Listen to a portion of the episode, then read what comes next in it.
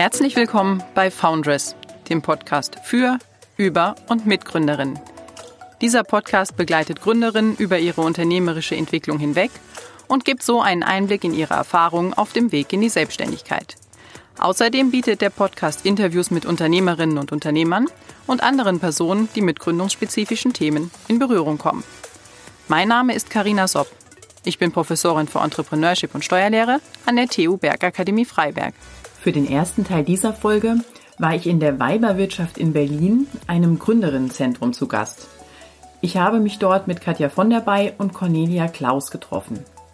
Katja von der Bay und Cornelia Klaus sind zwei Vorstandsmitglieder im vierköpfigen Leitungsgremium der Bundesgründerinnenagentur. In der Bundesgründerinnenagentur engagieren sie sich für die überregionale Zusammenarbeit von Gründungseinrichtungen, speziell für Frauen. Diese Aufgabe nehmen sie zusätzlich zu ihrer hauptsächlichen Tätigkeit im Bereich der Gründungsförderung wahr. So ist Katja von der Bay Geschäftsführerin und Vorstandsmitglied der Weiberwirtschaft. Die Weiberwirtschaft ist Europas größte Frauengenossenschaft und steht insbesondere für ein Gründerinnenzentrum in Berlin. Katja von der Bay spricht in dem nachfolgenden Interview unter anderem darüber, wie Gründerinnen von den Angeboten der Weiberwirtschaft profitieren können und welchen gesellschaftspolitischen Anspruch sie verfolgt. Cornelia Klaus, als weiteres Vorstandsmitglied der Bundesgründerinnenagentur, gibt einen Einblick in ihre zusätzliche Tätigkeit als Leiterin von Gründerinnen Consult bei Hannover Impuls, der Wirtschaftsfördergesellschaft von Hannover. Im Anschluss an dieses Gespräch mit Katja von der Bay und Cornelia Klaus folgt ein Interview mit Katharina Rosin. Katharina Rosin ist Teilnehmerin im Foundress-Programm. Sie hat gerade bei einem überregionalen Ideenwettbewerb ihr Gründungsvorhaben präsentiert und bei diesem Live-Pitch den beeindruckenden zweiten Platz erreicht. Bei dem prämierten Projekt handelt es sich um Rockfeel. Hinter Rockfeel stehen Analysesysteme für die schneidende Gewinnung, die zu einer Prozessoptimierung im Bergbau oder Tunnelbau beitragen sollen. Äh, diese Idee ist aus einem Forschungsprojekt an der TU Freiberg entstanden und soll nun in einem vierköpfigen internationalen Gründerteam realisiert werden. Anna Werner und Marcel Pechel führen durch das Gespräch mit Katharina Rosin über diesen tollen Erfolg. Aber jetzt erstmal zum Gespräch mit Katja von der Bay und Cornelia Klaus. Guten Tag, Katja von der Bay. Herzlichen Dank für die Einladung zu Ihnen hier in die Weiberwirtschaft. Sehr gerne geschehen. Ja, Frau von der Bay, Sie sind hier Geschäftsführerin der Weiberwirtschaft seit 19 Jahren und Vorstandsmitglied schon seit 23 Jahren der Weiberwirtschaft, äh, Europas größte Frauengenossenschaft. Herzstück der Weiberwirtschaft ist das Gründerinnen- und Unternehmerinnenzentrum in Berlin. Ungefähr 65 Unternehmerinnen sind hier angesiedelt. Das ist ein ganz schönes Flair, wenn man hier durchläuft. Man nimmt auch so ein bisschen die Atmosphäre auf. Haben, nehmen Sie das auch noch wahr nach der Zeit? Äh, auf jeden Fall, weil wir ganz viel Feedback auch von Besucherinnen und Besuchern bekommen, dass es sich das anders anfühlt. Ich glaube, der Grund ist, dass den Frauen, die hier arbeiten, äh, dieser Gewerbehof mitgehört. Die sind Eigentümerinnen der Immobilie und das macht einen Unterschied. Ja, das ist schon äh, eine Aufgabe auch ne, der Werbewirtschaft. Sie stellen die Räumlichkeiten bereit, sie vermieten die Räumlichkeiten, aber sie unterstützen die Gründerinnen auch an anderen Stellen, Bereitstellung von Mikrokrediten, ein umfassendes Beratungsangebot. Was ist aus Ihrer Sicht das Besondere, was die Weiberwirtschaft bietet? Wovon profitieren die Gründerinnen am meisten? Ähm, unser Schwerpunkt sind Gewerberäume für Unternehmensgründerinnen und das ist in Großstädten wie Berlin vor 20 Jahren, aber auch heute noch ein Riesenproblem gewesen. Frauen brauchen statistisch gesehen weniger Fläche, Raum, wenn sie sich selbstständig machen für ihr Unternehmen. Und das ist ganz besonders schwer zu bekommen. Also große äh, Etagen zu mieten ist kein Problem, aber ein Geschäftsraum mit 15 Quadratmeter und einer guten Infrastruktur ist ein großes Problem und in den letzten Jahren auch ein immer größeres geworden. Und das war unser Ansatzpunkt. Ähm, das Geschäftsmodell unserer Genossenschaft ist, wir nehmen das Geld von vielen Frauen, die zusammenlegen und kaufen einen Gewerbehof, der dann Geschäftsräume für Unternehmensgründerinnen und Unternehmerinnen bietet, in denen sie sich mit ihren Startups ansiedeln können. Das Das heißt, es gibt auch eine große Nachfrage nach den Räumlichkeiten. Es gibt eine riesige Nachfrage. Wir könnten diesen Gewerbehof sofort noch ein zweites Mal füllen und sind deshalb auf der Suche nach der zweiten Immobilie in Berlin. Und wie wählen Sie dann aus, wer also spielt schon eine Rolle, wer sich da zuerst gemeldet hat. Das ist ganz äh, fair geregelt. Also wer zuerst kommt, malt auch zuerst. Und ähm, die eigentliche Entscheidung trifft aber ein Gremium, in dem die Mieterinnen vertreten sind, die schon da sind. Die sind, werden also äh, sind gewählte Vertreterinnen der Mieterinnenschaft, die diese Entscheidung mittreffen und ähm, die schauen sich den Businessplan genau an. Und eine wichtige Frage ist, hat äh, ist das gut kalkuliert? Kann die Gründerin später davon leben, was sie da ähm, sich überlegt hat? Und wo können wir gegebenenfalls Nachhilfe geben? Das heißt, im Mittelpunkt stehen die Erfolgsaussichten, nicht aber sowas wie eine Branchendiversität? Oder? Das ist äh, erst in zweiter Linie. Die Mieterinnen, die schon hier sind, können aber Konkurrenzschutz beantragen. Das heißt, wir werden hier keine zweite Buchhandlung, keine zweite Apotheke ansiedeln. Mhm, okay. Und äh, wie lange bleiben die etwa in den Räumlichkeiten? Ähm, das ist total unterschiedlich. Wir versuchen das so ein bisschen über die Miethöhe zu steuern. Also für die Unternehmensgründerinnen ist es ganz besonders preiswert hier, viel, viel günstiger von den Gewerbemieten als im Umfeld. Und ähm, wenn die einige Jahre hier waren, dann ähm, steuern wir über den Preis nach. Dann wird es irgendwann teurer, sodass die Motivation auch wieder rauszugehen höher wird. Ähm, es gibt viele Gründerinnen, die relativ schnell wieder ausziehen, weil wir keine Erweiterungsflächen mehr bieten können gegenwärtig. Es gibt aber auch solche, die würden, glaube ich, gerne ganz lange bleiben und die müssen dann immer mehr Miete bezahlen und so so ein System von Quersubventionierung mitstützen. Wenn wir von den Unternehmerinnen mehr Mieteinnahmen haben, können wir an der anderen Seite die Gründerinnen besser fördern. Kann man das an einem Zeitraum festmachen?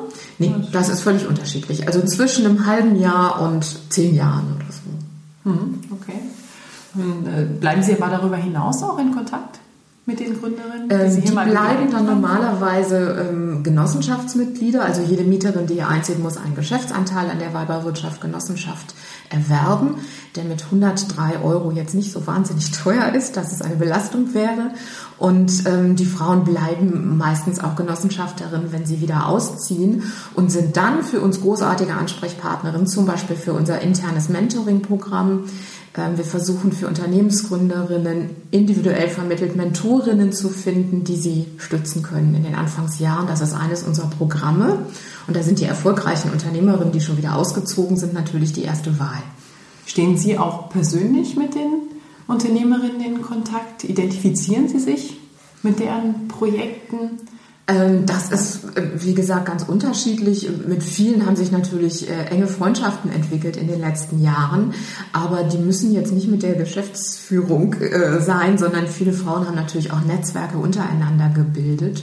Und das sind ja im Laufe der Jahre an die 500 Gründungen hier gewesen. Nicht, ja. nicht zu jeder einzelnen habe ich den persönlichen Kontakt, aber nee. zu vielen. Mhm, aber Sie messen Ihren Erfolg dann auch an der Anzahl der Gründungen, die hier realisiert wurden? Oder woran machen Sie das Ergebnis Ihrer Arbeit fest? Was sind so die Zielsetzungen? Ja, also die Weiberwirtschaft versucht natürlich in erster Linie Geschäftsräume zu bieten. Wir haben aber darüber hinaus natürlich auch einen gesellschaftspolitischen Anspruch und das motiviert vor allen Dingen unsere äh, Genossenschaftsmitglieder. Das sind nämlich weitaus mehr als Gründerinnen. Die allermeisten Frauen sind Mitglied in der Genossenschaft, um gesellschaftspolitisch was zu bewegen, um dieses Thema Gründung von Frauen mehr in die Öffentlichkeit ähm, zu bringen. Und äh, das ist für uns am Ende der Maßstab. Gelingt es uns, eine größere Anzahl von Gründerinnen insgesamt zu motivieren, sich selbstständig zu machen? Schaffen wir es, dieses Thema in den politischen Diskurs immer wieder einzubringen? Und gibt es eine Anlaufstelle in Berlin, wo junge Frauen Vorbilder finden und ähm, sich orientieren können, wenn sie sich selbstständig machen wollen? Also es geht um den, über den Erfolg der einzelnen Unternehmerinnen hinaus. Mhm. Und deswegen engagieren Sie sich auch in der Bundesgründerinnenagentur, wo Sie dann Vorstandsmitglied sind, neben drei anderen mhm. Personen. Welche Funktion übernehmen Sie dort? Ähm, also wir sind ein vierköpfiges Leitungsteam, die versuchen, die überregionale Zusammenarbeit von vorbildlichen Gründungseinrichtungen speziell für Frauen in den Bundesländern zu fördern. Also Netzwerke, an Netzwerken zu arbeiten, die über die Ländergrenzen hinausgehen und gute Praxismodelle zu kommunizieren. Und wir haben da jetzt nicht eine spezielle Funktionsaufteilung. Wir sind in diesem vierköpfigen Leitungsgremium und versuchen nach, nach Kräften sozusagen die Sache zu befördern. Und wie profitieren Sie da voneinander?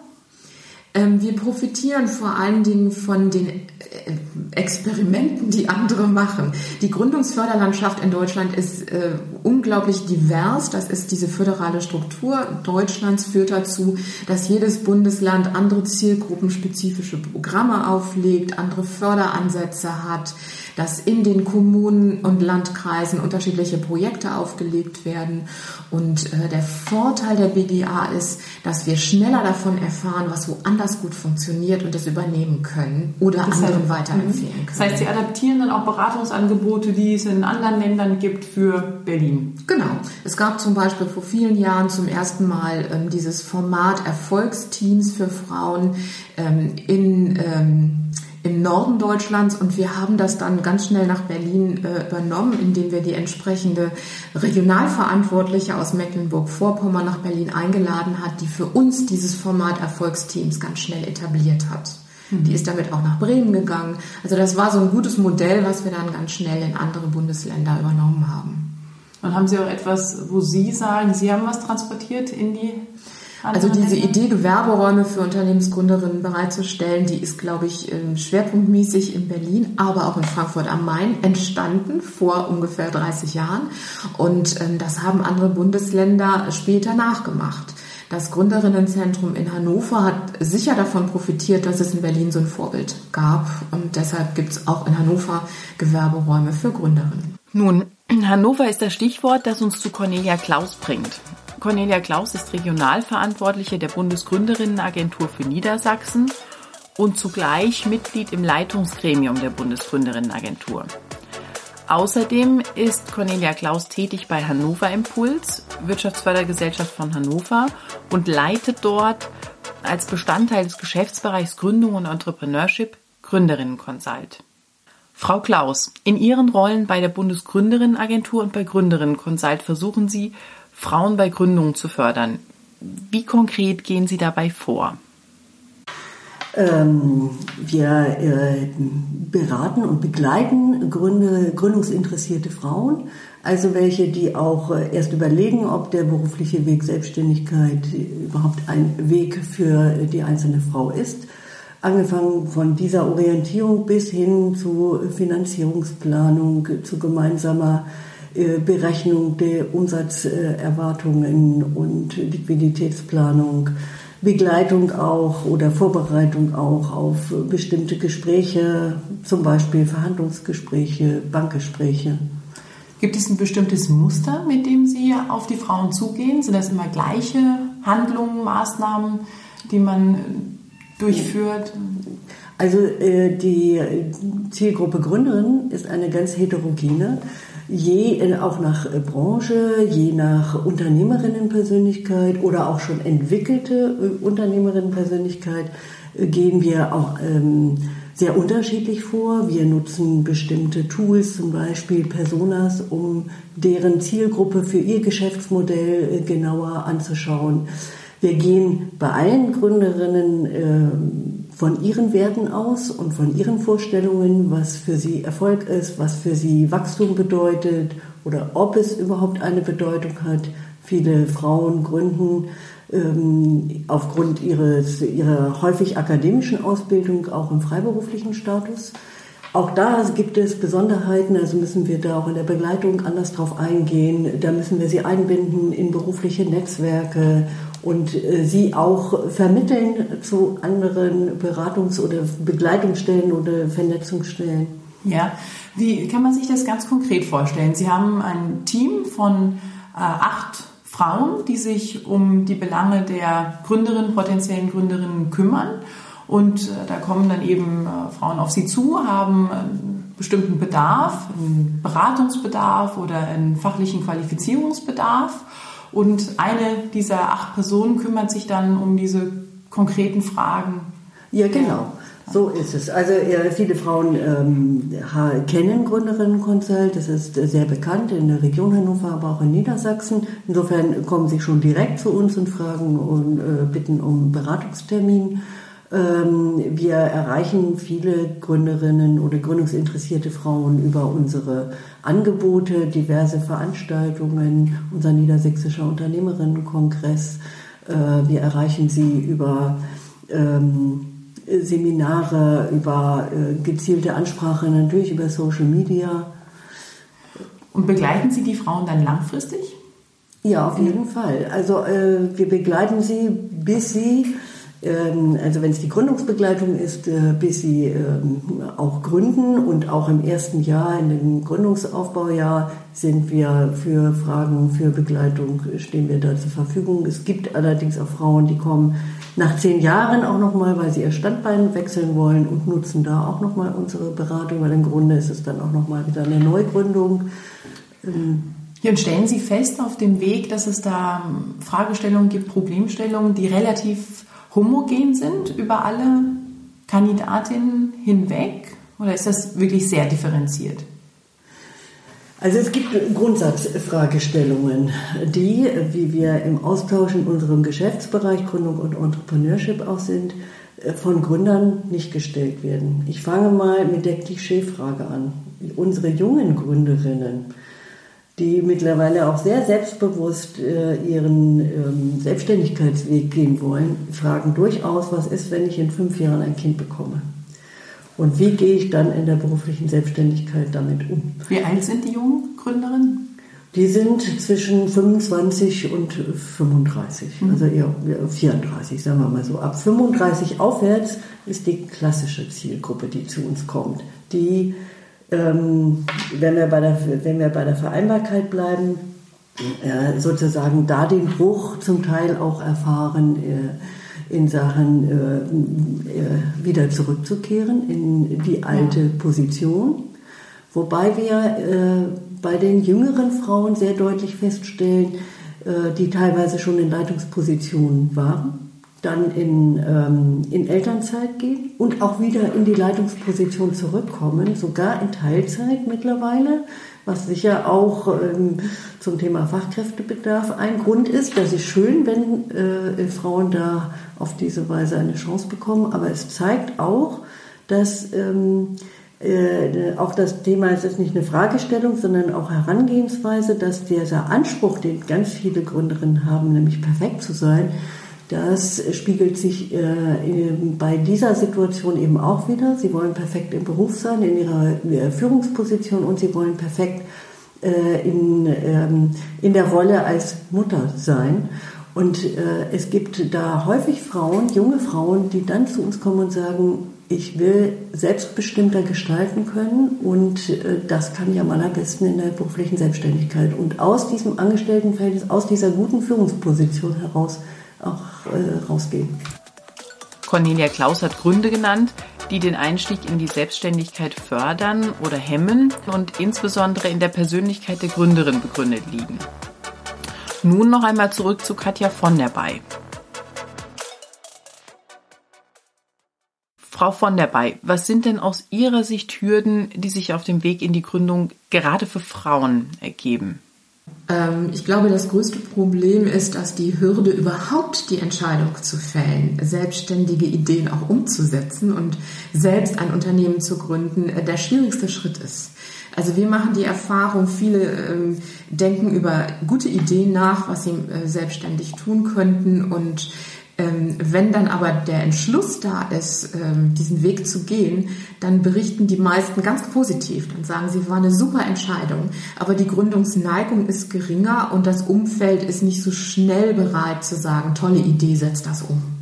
Das ist ja dann eher was ähm, sehr Subjektives. Das ist was sehr Subjektives, das hat was mit äh, Gesellschafts gesellschaftlichen Einstellungen gegenüber Männern und Frauen zu tun. Frauen haben weniger Vorbilder, die Unternehmerinnen sind und es wird ihnen nicht so in die Wiege gelegt, äh, ein eigenes Geschäftsmodell umzusetzen.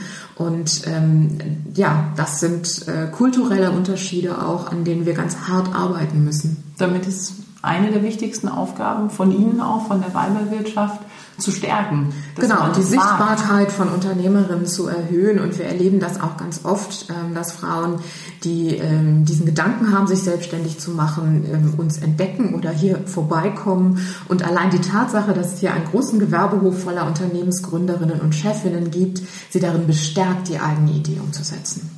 Und das macht Ihnen dann auch Freude in Ihrer Arbeit? Ja, auf jeden Fall. Das ist natürlich das Tollste, was passiert. Wir hatten auch schon ähm, jetzt in letzter Zeit immer häufiger ähm, junge Gründerinnen, die schon als Schülerinnen mal von uns gehört haben beim Girls Day oder bei irgendwelchen Veranstaltungen und dann Jahre später hier wieder ankommen und sagen, das hat mich damals so motiviert, ich mache mich jetzt selbstständig. Das ist total toll.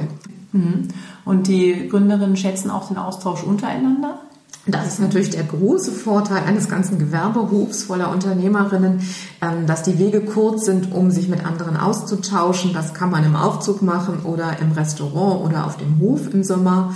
Und ähm, dieser Weg zu Tipps und äh, zu anderen Beratungsmöglichkeiten, der ist hier besonders kurz und das wird von den Frauen ganz besonders geschätzt. Ja. ist auch schön zu sehen.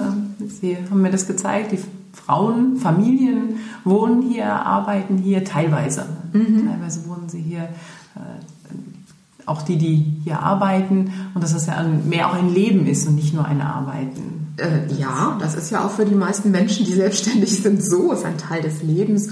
Und ich glaube, die äh, Frauen, die hier beginnen, haben eben auch das gute Gefühl, dass es eine große Genossenschaft mit ungefähr 2000 Mitgliedern gibt, die möchte, dass sie das schaffen. Und das macht auch emotional einen großen Unterschied. Ja, also es ist sehr schön zu beobachten, es ist inspirierend, kann man jeden nur einladen, mal herzukommen. Mhm. Vielen Dank für das Gespräch. Sehr gerne geschehen. Viel Erfolg mit Ihrem Projekt. Danke. Nun geht es weiter mit Foundress-Teilnehmerin Katharina Rosin von Rockfeel. Zusammen mit ihrem Gründungsteam überführt Katharina Rosin mit dem Projekt Rockfeel die Ergebnisse aus einem Forschungsprojekt der TU Freiberg in eine Unternehmensgründung. Das Gespräch mit Katharina Rosin führen Anna Werner und Marcel Pechel. Hallo und herzlich willkommen, liebe Zuhörerinnen und Zuhörer, zu einer neuen Episode unseres Foundress Podcasts. Neben mir ist wieder mit dabei die Anna. Hallo zusammen. Und uns gegenüber sitzt die Frau Katharina Rosin. Die Katharina ist bekannt. Sie ist nämlich nicht nur Teilnehmerin bei uns im Foundress Podcast, sondern sie hat zusammen mit einem Kollegen eine Idee entwickelt und auch einen Antrag für einen Forschungstransfer hier bei uns an der Uni gestellt. Und deswegen sagen wir erstmal Hallo Katharina. Hallo alle zusammen. Ja, dann stellt sich für uns am Anfang natürlich die Frage, für was steht denn Rockfeel? Also was verbirgt sich generell hinter eurer Idee und wie das Projekt dann entstanden ist? Ja, hallo erstmal an alle zusammen. Mein Name ist Katharina Rosin, wie bereits vorgestellt. Vielen Dank für die Vorstellung. Ähm, auf die Fragen eingehend, ja, woraus resultierte unser Projekt? Ähm, grundsätzlich hatten wir ähm, an der DO Freiberg von 2016 bis 2019 ein ähm, Projekt, das hieß InnoCrash, finanziert durch Sächsische Aufbaubank. Und da hatten wir die ersten äh, Untersuchungen durchgeführt ähm, für die schneidende Gewinnung. Und ähm, es war eine Nachwuchsforschergruppe, wo wir ähm, mit vielen verschiedenen Lehrstühlen zusammengearbeitet haben und die ersten Voruntersuchungen ähm, gemacht haben für unser Rockfield-Projekt. Ja, und du hast gerade gefragt, für was steht denn Rockfield? Rockfield steht, wie der Name schon verspricht, sozusagen für das Füllen des Gebirges. Ähm, unser künftiges Rockfield GmbH, wenn es dazu kommen sollte, wir würden gerne Analysesysteme anbieten für schneidende Gewinnungsmaschinen, Vortriebsmaschinen, ähm, für Bergbau- und Tunnelbauunternehmen. Ähm, wir versprechen dadurch ein enormes Einsparpotenzial, besonders im äh, Energiebereich, denn es ist bekannt, dass ca. 70 bis 80 Prozent der Energie in Aufbereitungsprozessen ähm, heutzutage gesteckt werden. Und durch unser Analysesystem werden wir den Bergbauunternehmen die Möglichkeit geben, in Real-Time äh, Mining zu betreiben. Das heißt, man wird im Voraus erkennen, wo befindet sich die Maschine gerade, befinden wir uns im Erzgang oder nicht, soll die Maschine stärker sozusagen vorankommen oder nicht. Dadurch könnten die Verschleiße an den Rundschaftsmeisel reduziert werden. Das heißt, wir werden, wir werden weniger Stillstandzeiten haben, Wartungskosten können reduziert werden und die Betriebskosten. Auch ein wesentlicher Vorteil für die Bergbauunternehmen ist heutzutage natürlich im Bereich Arbeitssicherheit ähm, besser zu werden und durch unser Analysesystem könnten wir ähm, durch die frühzeitige Erkennung des, der Gebirgsinstabilitäten ähm, für die Arbeitssicherheit im Bergbau generell sorgen. Das heißt, mit unserem Analysesystem könnten wir für die Bergbauunternehmen und Tunnelbauunternehmen enorme ähm, Ersparnisse im Bereich Betriebskosten ermöglichen. Ihr hattet ja jetzt neulich an einem regionalen Ideenwettbewerb teilgenommen und habt dort den zweiten Platz belegt. Herzlichen Glückwunsch dazu erstmal. Ähm, nun ist die Frage, welche Bedeutung hatte denn überhaupt die Teilnahme für euch an diesem Ideenwettbewerb? Die Teilnahme war bei uns sehr bedeutend gewesen, denn äh, das war für uns das erste Mal, dass wir unsere Idee generell vor Publikum vorgestellt haben. Wie ich schon bereits gesagt habe, wir hatten dieses InnoCrash-Projekt, wo wir natürlich veröffentlicht haben und auch in Konferenzen teilgenommen haben. Das heißt, wir wussten schon, dass Interesse an dem Thema da ist. Aber nochmal unsere Ergebnisse daraus sozusagen in, unser, in ein Unternehmen zu projizieren und daraus sozusagen Start-up zu bilden, das war unsere Idee und diese Idee wollten wir vorstellen und ähm, durch diese Teilnahme haben wir sozusagen so viel Feedback bekommen, wo wir erkannt haben, ja, wir sind auf einem guten Weg und ähm, das hat uns nochmal unterstützt sozusagen. Das war ganz wichtig, weil wir standen sozusagen zwei oder drei Wochen vor dem Antrag. Ne? Wir mussten den Antrag stellen für die Finanzierung und ähm, das hat uns nochmal sozusagen so eine Motivation gegeben, ja, wir müssen da dafür kämpfen. Ne? Und das war für uns eigentlich ganz erfolgreich. Wir hatten ja auch einen zweiten Platz gemacht, das heißt, das Interesse ist da. Die Kommission hat uns sehr positiv aufgenommen und ja, ich denke, das war für uns sehr bedeutend, diese Teilnahme. Du hast ja jetzt gerade schon das ähm, Wort Feedback genannt. Gab es grundsätzlich nur positives Feedback oder gab es vielleicht auch ein paar kritische Stimmen, wo ihr jetzt sagen würdet, da habt ihr dann nochmal einen neuen Denkanschub bekommen? Also kritische Stimmen hatten wir nicht. Wobei das vielleicht gar nicht so schlecht wäre, aber ich denke, das liegt einfach daran, dass wir nicht so viele Bergbauleute jetzt im Raum hatten. Ähm, wir hatten zwar eine gute Kommission, bestehend aus Professoren aus verschiedenen Lehrstunden, aber von Bergbau war da zu dem Zeitpunkt, glaube ich, keiner vertreten gewesen. Ähm, aber wir hatten gutes Feedback. Wir, waren, äh, wir hatten mit einem Professor gesprochen aus Chemnitz, der hat gesagt, das Thema ist sehr spannend. Ne? Also man sieht schon, dass im Bereich Nachhaltigkeit und kritische Rohstoffe mal was gemacht wird. Und dann hatten wir auch zwei Gespräche mit möglichen künftigen Investoren aus Dresden, aus dem Technologiegründer von Sachsen. Ähm, sie finanzieren dann die Startups und da werden wir wahrscheinlich in ein oder zwei Jahren, wenn das Projekt kommen sollte, auf diese Personen nochmal zukommen und mit ihnen nochmal über die Möglichkeiten der Finanzierung unseres Startups nochmal Gespräche führen. Von daher war das eigentlich ganz gut, dass wir an diesem Ideenwettbewerb teilgenommen haben, denn dadurch könnte man sich nicht nur bekannt machen, sondern auch, ähm, wie gesagt, die möglichen künftigen Investoren ins Boot ziehen, ähm, auf uns aufmerksam machen, denn das ist ja ganz besonders wichtig für uns später finanzielle Unterstützung zu bekommen. Und konntet ihr auf der Veranstaltung, also dem Ideenwettbewerb, auch andere Kontakte knüpfen? Ähm, wir hatten ja die Möglichkeit, mit anderen ähm, Teilnehmern auch zu sprechen. Ähm, aber das war eher so ein Networking, ne, dass wir einfach mit den Leuten gesprochen haben, die auch teilgenommen haben, die auch das durchgemacht haben, was wir durchgemacht haben. Und ähm, ja, in dem Sinne war das nur Netzwerken, ne? aber grundsätzlich wichtig für uns war, besonders mit Investoren zu sprechen. Ne? Das war für uns eigentlich bedeutend und entscheidend. Und was würdest du sagen, was für euch als Team im Rahmen eurer Gründung die größte Herausforderung werden kann? Ähm, wir sind ein Team aus vier Personen. Wir sind ein sehr internationales Team. Ähm, und ich denke, das wird eine Teil Herausforderung sozusagen äh, zusammenzuwachsen. Wobei ich da sagen muss, dass wir durch InnoCrash bereits gut zusammengewachsen sind. Das heißt, wir haben gesehen, dass wir gut funktionieren können. Äh, daher sehe ich das eigentlich nicht als Herausforderung. Als Herausforderung sehe ich das eher, dass wir nicht den Mut verlieren. Alle, weil bis jetzt waren wir ja alle Arbeitnehmer ne, ähm, oder wissenschaftliche Mitarbeiter an der Uni, freie Forscher. Aber jetzt sind wir wirklich dann Unternehmer ne, ab dem Zeitpunkt. Und da müssen wir wirklich gucken, dass wir uns behaupten, als kleines Startup, als kleines Pionier auf dem Markt behaupten. Und das, finde ich, wird eine der Herausforderungen sein, denn wir glauben an unsere Idee, wir wissen, was wir können, ne, was wir für Fähigkeiten und Kenntnisse haben, aber halt Mut nicht zu verlieren und an uns selber zu glauben. Das wird zwar keine Herausforderung, aber ein, äh, ja, ein, ein wichtiger Punkt für uns, den wir sozusagen angehen müssen. Ja. War es denn dann schon immer dein Ziel, selbstständig zu sein oder ist der Gedanke dann eher mit der Idee gewachsen? Ähm, an dieser Stelle muss ich sagen, ähm, man hat ja so klare Strukturen im Kopf. Man weiß, okay, man will Abitur machen, studieren, dann äh, will man ähm, in, in die Industrie oder in die Wirtschaft, irgendwo im Betrieb unterkommen und sozusagen dann hat man sozusagen was erreicht. Aber dadurch, dass ich jetzt seit über sechs Jahren diese wissenschaftliche Bahn genommen habe und gemerkt habe, ähm, dass man durch die Forschung einiges bewegen kann, äh, aber gleichzeitig aber festgestellt habe, dass viele Projekte einfach kommen und gehen. Das heißt, äh, diese Verwertung der Ergebnisse ähm, setzt sich nur damit zusammen, dass man Veröffentlichungen macht oder Patente macht. Ne? Und vielleicht für die Industrie was macht. Die Industrie verwendet das weiterhin. Aber ähm, wir als Forscher, wir haben dann halt ein anderes Projekt und dann geht es weiter. Und da fand ich das eigentlich an dieser Stelle gar nicht so schlecht, dass wir im Immunocrash viel geforscht haben und dass es halt nicht in der Schublade landet. Ne? Und deswegen fand ich diesen Anruf von meinem Kollegen im Sommer, ja, Katharina, wollen wir das mal machen? Ne? Wollen wir mal aus den Ergebnissen was machen?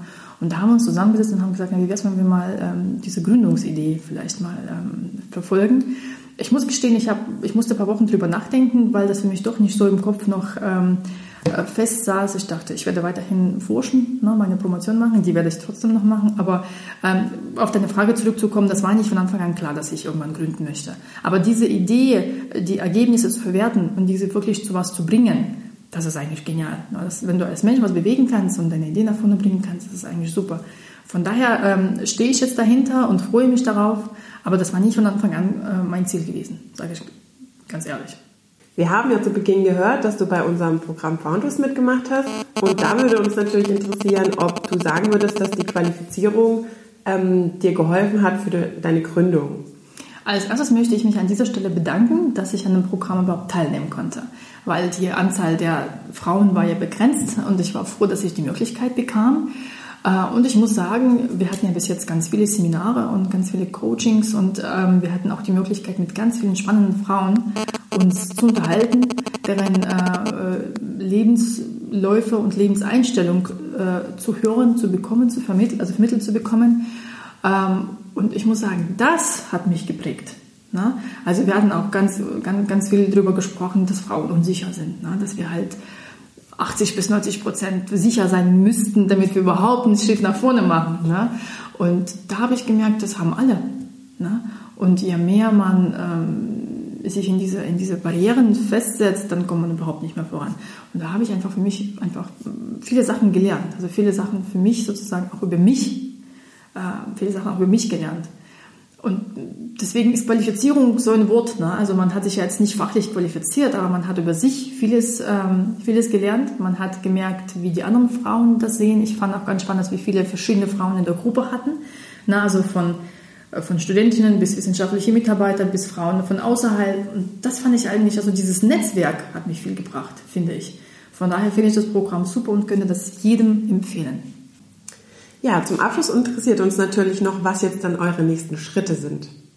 Ähm, ja, wie bereits angesprochen, hatten wir jetzt Ende Januar einen Antrag gestellt, ähm, Exist Forschungstransfer, dass wir da die Unterstützung für die nächsten zwei Jahre erhalten. Äh, wir haben viel an dem Antrag gearbeitet, hoffen, dass es auch dann positiv bewertet wird. Da müssen wir uns aber noch gedulden. Das dauert noch ein bisschen, bis wir, bis wir die Zusage oder die Absage bekommen. Äh, falls wir die Zusage bekommen sollten, müssen wir in Berlin vortreten vor die Kommission und uns dann nochmal beweisen mit einem Pitch, den wir ja schon erfolgreich geübt haben. Genau. Deswegen war das halt ganz gut. Ne? Und ähm, ja, und wenn die Kommission dann sagt, ja, ihr funktioniert, ihr habt gute Daten geliefert und ihr habt gute äh, Ideen, gute Idee, äh, dann bekommen wir die Finanzierung für die zwei Jahre und die wird dann ab Herbst für die nächsten zwei Jahre ähm, für uns, ähm, wie gesagt, möglich sein. Und da möchten wir so viel wie möglich erreichen und dann schließlich auch gründen. Das klingt hart, aber dann wünschen wir dir das auf jeden Fall hart, genau. viel, viel Erfolg. Ja. Drücken die Daumen. Werden sicherlich davon wieder berichten, wenn es dann soweit ist. Und wünschen dir auf jeden Fall noch sehr viel Erfolg und sagen Ciao, bis zum nächsten Mal. Ja, ciao, vielen Dank. Tschüss. Tschüss. Das war der Podcast für heute. War der Weitere Podcast Informationen zu Foundress bietet die Internetseite tu-freiberg.de slash foundress. Alles Gute und bis zum nächsten Mal. Glück auf!